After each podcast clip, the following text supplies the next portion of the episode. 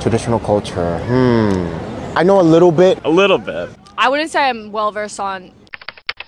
I see it a lot in fashion. I took Mandarin in hi- in high school. I'm 100% interested in the like the attire. I want to learn the language. the stories behind certain holidays. The kitchen god, fun stories. I would like to learn more about the history. That's how like the modern civilization has adapted to what it is now.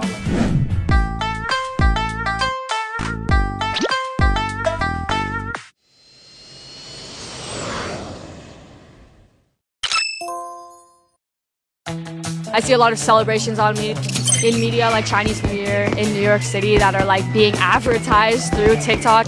Um, mostly TikTok, right? Everyone has TikTok.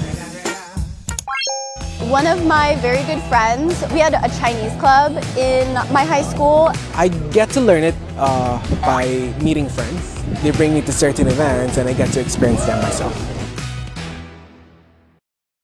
We had a kitchen in our high school, so during Lunar New Year, we like went and made dumplings and stuff. That's cool. In my high school, our school colors were green and gold, but when I would walk in, like during Chinese New Year, there would be like red banners hung up everywhere. I think I see it a lot in fashion, traditional um, Asian culture. Um, I guess when you guys prepare for Olympics, the kids will really do their 100% just to represent the country, and I think that's amazing.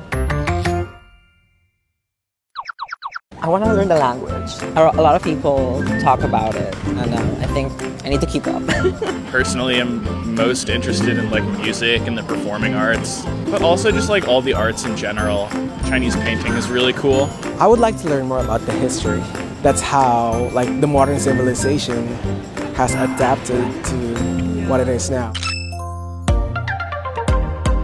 I think all of the sort of Chinese stuff that I get through social media is like through an American lens. I obviously don't speak Chinese, and so I can't like experience it through like that sort of firsthand Make videos like this on like educating other people. I would love to watch a video like that.